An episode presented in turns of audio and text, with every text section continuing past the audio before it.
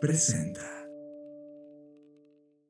Bienvenidos a Conectando Puntos con Luis Armando Jiménez Bravo e Imelda Schaeffer. Bienvenidos a Conectando Puntos, el podcast en el que hablamos de economía, psicología, finanzas, sociología y básicamente cualquier área del conocimiento que nos ayude a tratar de entender este pequeño y loco mundo que llamamos sociedad. Conectando Puntos, un podcast de Black Creative Intelligence presentado por CESC Consultores. Conectando Puntos.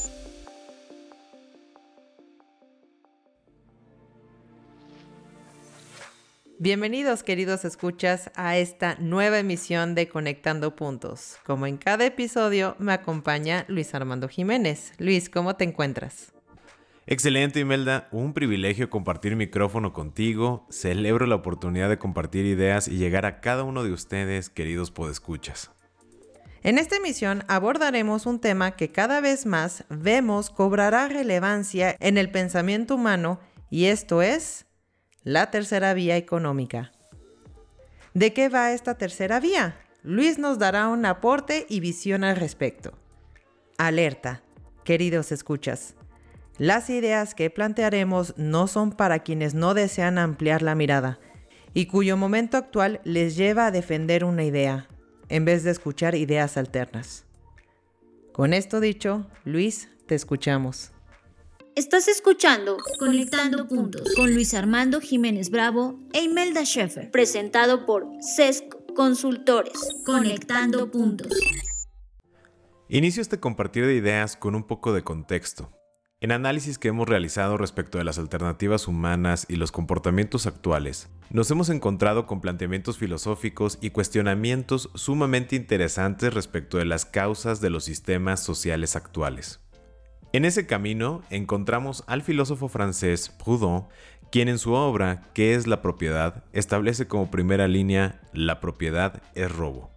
Las reflexiones que surgieron a partir de dicha obra nos condujeron a definir que la causa de los sistemas sociales se reduce a propiedad, uso y posesión. Actualmente cada uno lo definimos así. Propiedad es tener la autoridad sobre la disposición de un bien aunque no lo use y no esté en mi posesión. Uso es la manipulación de un bien para una cierta tarea o actividad. Puedo usar algo que no sea de mi propiedad, pero sí está en mi posesión.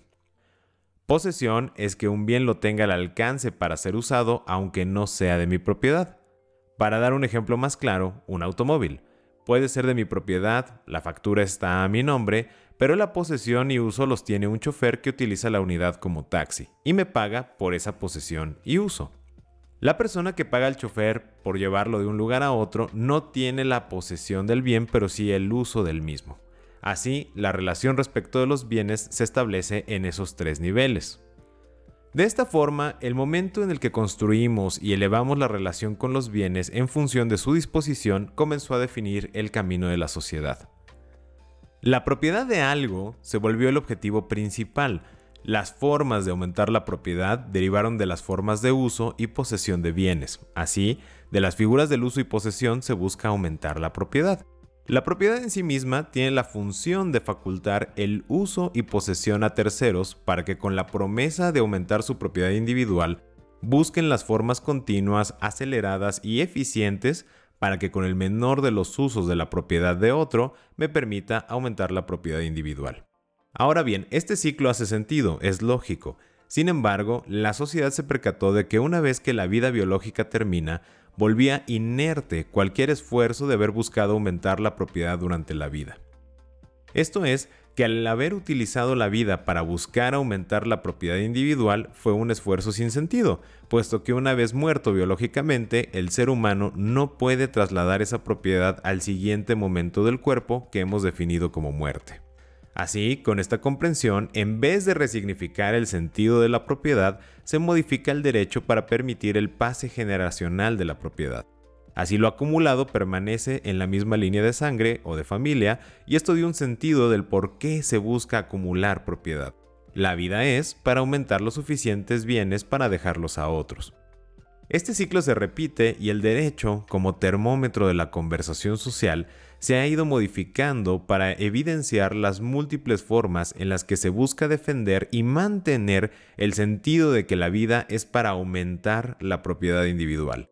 Desde el derecho constitucional, penal, mercantil, fiscal, financiero, humano, etc., todo gira alrededor de la conservación y justificación de la propiedad como sentido de vida. Una vez establecido el contexto, quiero compartir esta tercera vía económica denominada distributismo. A finales del siglo XIX e inicios del siglo XX, Chesterton y Belloc, inspirados por la Rerum Novarum del Papa León XIII, buscan definir una tercera vía económica, un nuevo sistema económico diferente del socialismo y del capitalismo. La Rerum Novarum o de las cosas nuevas tiene como centro la dignidad del trabajo y de la persona por encima de la acumulación de bienes. Esta fue la primera encíclica social de la Iglesia Católica. El distributismo de manera general busca plantear a un nivel filosófico tres situaciones. Propiedad desconcentrada, dignidad en el trabajo a través de la autosuficiencia y el Estado como garante del ejercicio individual para el mayor bien común. Podemos observar que no es un sistema económico sin propiedad, acepta la idea de que ésta exista, pero en vez de concentrarse en manos de un grupo pequeño, distribuirla a un grupo más amplio. A su vez, que los hogares sean autosuficientes, esto es, por ejemplo, que tengan su propia forma de cultivar sus alimentos. No la totalidad, pero lo suficiente. Y de este trabajo enaltecer su espíritu, ser parte de la creación de los alimentos el trabajo como un elemento para descubrir el poder creador del individuo. Por último, el Estado como facilitador de los dos puntos previos.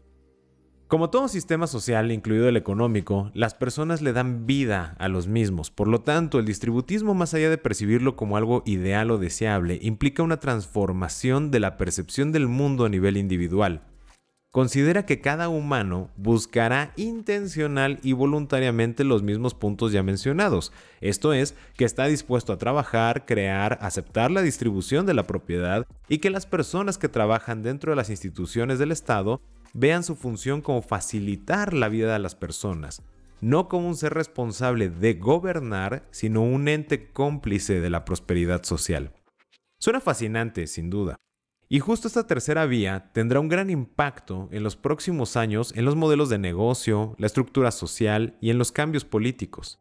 Veremos un momento de ajuste, por una sencilla razón que en su momento el economista. Schumacher había visualizado de manera clara. De la misma forma, un millar de matemáticos y personas amantes de la estadística han logrado también ver.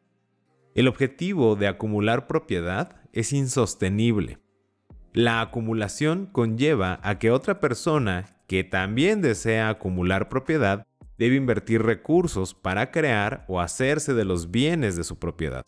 Una vez lo logre o durante el camino llevará o inspirará a que otros usen esos recursos y así sucesivamente en aras de que cada uno busque acumular propiedad. En otras palabras, en la medida que la propiedad se acumula en aras de que todos pueden acumular también propiedad, se deben gastar recursos en mayor cantidad para lograrlo, lo cual no es probable. Esta improbabilidad dirige hacia las diferencias socioeconómicas. Si alguna vez, como nosotros, se han preguntado por qué existe la pobreza, un acercamiento a esta respuesta compleja inicia en la acumulación de la propiedad. La propiedad en sí misma no crea un perjuicio, la facultad de acumularla crea un círculo vicioso y destructor. La razón de esto consiste en lo siguiente. Los recursos del mundo en el que habitamos tienen ciclos de recuperación más largos que nuestra vida.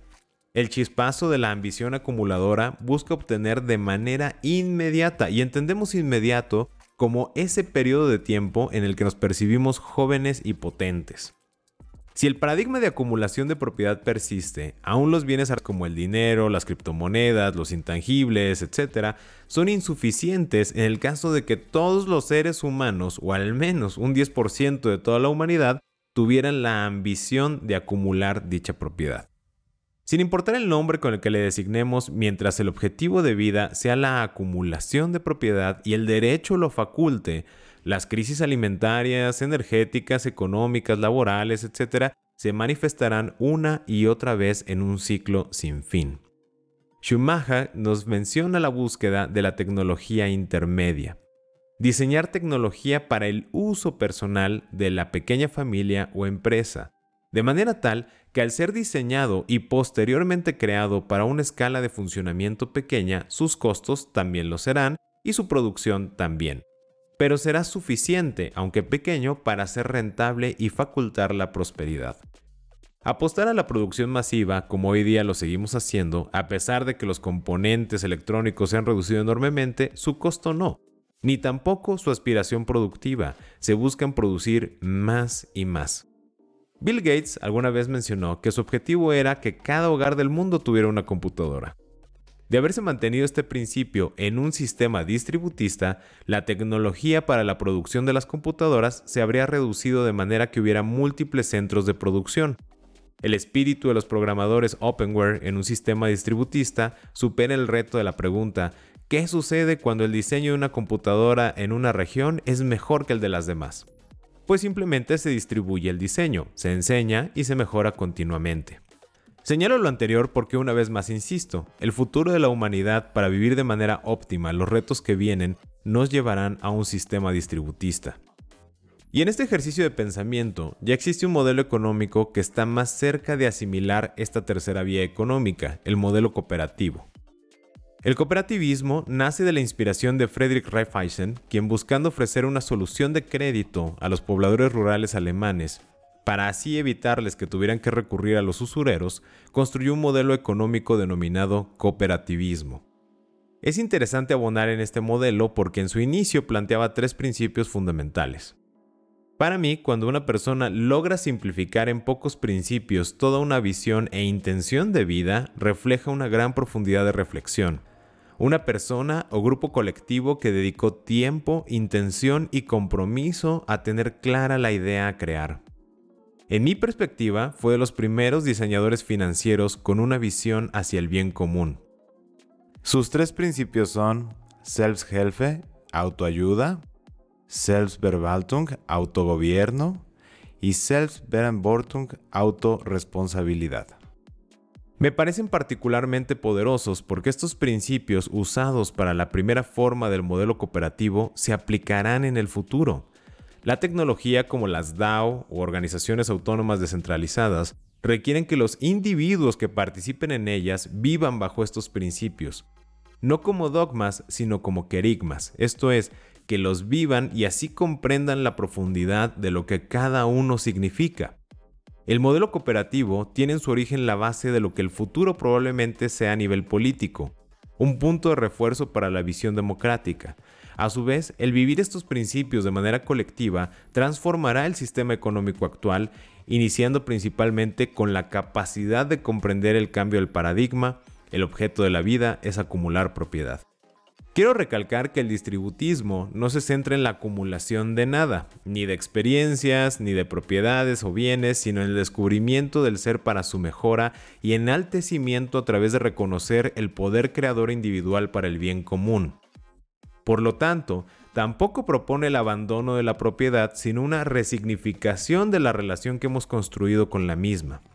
Y básicamente abandonar la idea de acumular, y volcarse hacia el respeto y compromiso del momento, la celebración del poder creador y su ejercicio para que desde dicho acto el legado sea que otros sigan creando. Las creaciones no se acumulan, el espíritu creador aumenta, no es acumulativo, sus variaciones son infinitas. Justamente esta tendencia la veremos enaltecer en los próximos años, la apuesta por crear en la suficiencia, cambiar el paradigma de unicornios, conglomerados, empresas globales y transformarlo por comercios regionales multivariados, desde los cuales se comparte globalmente la creación y la ejecución se recompensa en dinero hasta el punto de la suficiencia. Se intercambia el expansionismo y la megalomanía por la transmisión del conocimiento para iterar nuevas creaciones orientadas al bien común. El cambio que veremos en el futuro próximo cada vez más irá manifestando estos querigmas. En el camino, como notamos, veremos resistencia. Manifiesta en la forma de justificar la acumulación. Lo veremos en gobiernos como ahora lo intenta Putin con Rusia y la guerra en Ucrania, las acciones de corporativos para sostener su expansión global y así en todas las áreas. Pero el cambio es inevitable. Posiblemente no nos toque verlo materializado en su totalidad, pero ya ha iniciado. Mientras tanto, reflexionar sobre estos cambios y si así lo decidimos apropiarlos en nuestra vida, contribuiremos al mismo. Esperamos tus mensajes a través de nuestra página de Facebook arroba SESC Consultores, esto es arroba SESC Consultores, o por correo electrónico a través de nuestra página de internet www.sesc.com.mx.